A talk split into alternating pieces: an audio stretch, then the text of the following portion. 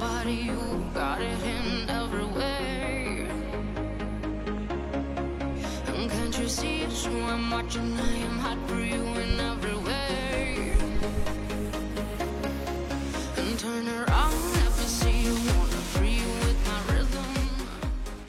嗨，大家好，欢迎各位来到了今天的减肥不是事儿。今天呢，咱们直播又做了一集啊。呃，我是这样的，如果要是没有其他的情况，每天下午训练的时候，也就是每天下午三点左右，我都做现场直播。这个直播呢，能给大家带来什么呢？就是带来一些借鉴。因为呢，呃，咱们更多是从音频方面啊来了解我对减肥的理解，我对运动健身和塑形的理解。那么只有看了视频，可能呢大家才能，呃，对我提倡的运动模式啊，还有就是所谓的我提倡的嘛，就是我建议的。那我从哪儿获得信息呢？就是从现在比较流行的、比较时尚的一些健身系统里边获得一些灵感，然后呢再结合。呃，咱们的实际需求、实际的身体情况来编排的。大家感兴趣呢，就看直播以后呢，就加一个关注。这样的话呢，里边它大量的内容是可以保留的。因为那个时间是三点多钟，可能很多的朋友啊没时间听，因为他可能要上班嘛哈。呃，然后咱就我就把那个时间呢，你可以关注，关注以后他他保留啊。你这样的话有空你可以看啊。好了，咱们聊聊今天的话题哈。今天呢。我上午呢，正常我自己训练，在健身房里边有一哥们儿，啊也练，用他的话说也练了十几年了。我估计啊，可能是断断续续的十几年，他有十几年的训练历史了。但是运动密度肯定没有这么高，因为从那个肌肉量上来看嘛，还有一些动作上来看，好像是没有这么长时间。然后他就聊起这话题来了嘛，然后他说这个怎么能长得快点啊？哈，这个好像这么多年了，一直在努力。长得慢，能不能吃点什么呀？哈，因为现在吃的东西，他所谓的吃的不是那个营养补剂，是指的那些类固醇类的东西，打点针什么的。他这个话题，我就跟他聊，我说这个以前啊，就是我刚开始刚开始接触健身的时候，后来比赛的时候，就是零零年左右吧，就是十十四五年、十五六年前，那个时候呢，营养补剂都很少啊。那时候我记得就是咱们中国刚有咱们国产的康比特。北京那个，在那之前呢，就是英国有一个英豪的，德国的德国英豪的健身健这个营养补剂品牌，咱们中国有。什么时候有的呢？比赛啊，比赛的时候呢，那些营养补剂的一些厂商和代理商呢，他就在这个大会场地啊，就卖这些东西，推介这些东西。那时候受众群特别少，因为那时候健身的人少，再加上那个东西贵。咱整个的国家经济条件也差嘛，也买不起那个。后来越来越多了，那吃的补剂呢，确实比你平时吃吃这个正常的肉消耗的这个吸收的快啊。但里面出现了个问题，就是呢越吃呢就想更快。后来呢你就打电话就问那个卖补剂的，你说还有什么好的这个蛋白粉啊，还有好的一个补剂啊，什么谷氨酰胺啊、肌酸啊这些东西，还有没有更快的？有啊，有这个这个。一些植物，这个从植物里边提取的一些促进肌这个肌肉合成的啊，一些什么奥尼皂苷之类的，啊，那也慢。还有没有更好的？有，类固醇。所以说类固醇的获得呢，在现在太容易了。我说那十几年前啊，那时候连营养品、连营养补剂，你你买一瓶都不容易，你没地方买去。现在啊，那网上互联网也方便了。你买这个类固醇类的东西太多了，各种各样都有，而且呢又有明星代言。尤其可气的是什么呢？前段时间这个 BBC 有一个纪录片儿，这 BBC 就是英国广播公司的简称嘛，它是英国最大的广播公司。它有一个纪录片儿，它这个呢，这个就是把这个很多的健身运动员、健美运动员呢，因为各种各样的原因登上新闻头条，其中呢。有一部分就是这个吃这个兴奋剂的，吃这个类固醇的。咱们世界反兴奋剂机构认为，哈，十分之一的运动员可能使用过运动增强的药物。你就像这个训练手法和这个专门的器材呀，会从顶级的领域向下渗透，啊，使用兴奋剂的行为也是一样。以前是运动员比赛的这个竞技体育吃，现在呢，这个大众健身啊，从全世界都是蔓延的，越来越多的人啊，就像咱们这样的普通人也开始使用兴奋剂，使用这个类固醇。他们吃的最多的呀，就是开发力量用的啊，合成代谢类固醇。这个 BBC 拍了这么一部纪录片，它讲述普通人使用类固醇等等运动增强药物带来的危害。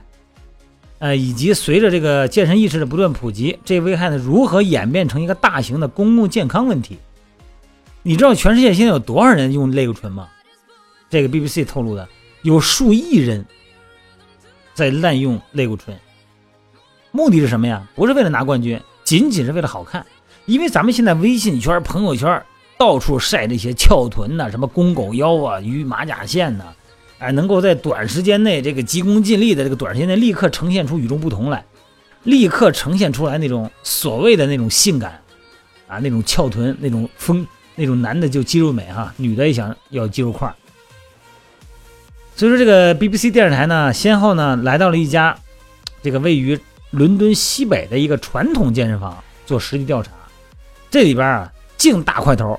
啊，冷冰冰的器械和人们做力量训练啊，发出那种怒吼的声音哈。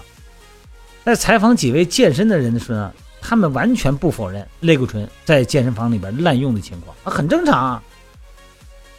然后这个电视台呢还邀请这个运动科学家皮特博士，他说呀，最新的数据显示，在英国，类固醇有六万人使用。很多人认为这个数据呢严重低估了现状，而是在美国。数据显示，有数百万人在尝试类固醇，全世界呢可以达到上亿人，有几亿人在用，因为健身和形体风靡一时。对于运动员来说呢，这个服用药物呢是为了获得荣誉和名次。但是什么趋势让普通的公众也服用类固醇呢？那就是为了改变形象。不管是在社会上的存在，还是在单位，还有在你一个群体里边的形象，吃这个类固醇，这就是拿生命在冒险啊！这些药物的副作用包括哈，男性开始出现乳房的雌化、雌性雌性化、睾丸萎缩、男性性征萎缩，还有痤疮等等。尽管如此哈，类固醇的使用一直是年年攀升。随之而来的是什么呀？是针头开始打针了。注射，哎，这是非常行为非常危险的行为，因为类固醇呢，它也可以通过静脉注射，这种行为在最近十年内这个增幅超过了百分之六百。静脉注射类固醇的人呢，开始暴露在这个像肝炎啊这些疾病的阴影之下，这类人群感染率呢一直在增加。滥用类固醇可能导致肾功能坏死，啊，乃至彻底的衰竭。BBC 电视台呢找到了一位曾经啊曾经的业余健美运动员，他从二十岁开始使用类固醇，那个时候呢他完全是年轻嘛，肝功能也好，不在乎这个，觉得无所谓，一天注射两三次，呃慢慢开始上瘾，因为一周如果你要是不用，那体重马上就掉，这力量马上就下来，这个关节哪儿的全身都疼，他用了十五年。在这个使用类固醇的后期呢，他的肾脏开始充满了积液，并且有迹象表明他的肾脏呢已经开始衰竭，视力也开始下降，啊，他就觉得这情况不妙，就开始减量。等他到了三十岁的时候呢，两个肾功能呢，哎，还是完全的坏死了，彻底衰竭了。喝下去的水呢，立刻就全部吐出来。所以说呀，这个类固醇呢，它会导致化学成瘾，这个作用机制呢，无异于吸毒。类固醇初次在人群中，那个普遍人群中，哈，老百姓就流行呢，是二十世纪八十年代，那是国外。当时开始服药的人呢，现在都已经进入中年了，健康问题呢，你看全都显现出来。这个哈佛大学呀，精神病学的这个啊波普教授，是这个这项领域的这个研究的前沿者哈。他研究显示，百分之三十的使用类固醇的人成瘾，而且停止使用的时候呢，使用者本身的睾酮。几乎降到了零，雄性激素没了，所以说才会出现雌激素的那种雌性体征嘛。因为类固醇呢已经关闭了机制自身睾酮的制造。说这话你听着可能有点复杂哈。但是这个这么说吧，简单而言之吧，你就没有性冲动，呃，这个出现这个勃起的功能障碍，甚至于百分之十的人完全就就不行了。这个不行，就是性功能不行了，啊，所以说服这个恢复用药的诱惑力非常大，你肯定还得再用。不管是出于自保还是维持现状，这使用者很难去主动戒断。为了证明这个类固醇导致化学成瘾，这个波普教授呢又做了个实验。啊，这就足以说明呢，这个类固醇呢和类鸦片，也就是毒品这类的哈，对大脑的作用其实差不多，而且非常容易上瘾。类固醇呢还会导致心脏病，并且不可逆转的造成脑损伤。这个类固醇方面的这个坏处啊，不言而喻。咱们也都知道，那是激素嘛。人的正常分泌的激素呢，应该靠人的正常的行为来促进分泌，而不是靠外源性的。那为什么现在还这么多用的呢？就是因为这个健身风暴，大家都健身，我怎么能在这个领域里边能够找到我的存在感呢？哈，所以说呢，就是三年五年的，你想这个效果这么好，那门儿都没有，不可能的。所以说呢，这个药物啊，真是这个初衷呢，还真不是为了比赛，就是为了好看，就是为了满足自己的存在感、自己的虚荣心。所以说，在业余的健身的里边，类固醇往往是最常见的，因为它是特容易长劲儿。一般人你练着它没劲儿啊，力量上不去，而且你持续时间短。这玩意儿用完以后，你力量确实是上力量。训练，而且再一个，咱说你三年五年，谁能坚持那么长时间？现在都忙的。要命，时间成本都这么高，是吧？所以说呢，这些人呢，在这个很多人这个制造商啊，市场既然有了市场需求嘛，就会有制造商啊，就在那个车库里边制造这些药品。所以说呢，就意味着混入大量的细菌，比方说大肠杆菌啊，这些药物都会进入这个你的身体，尤其是静脉注射那种针剂，主要是驱使这个健身人群啊。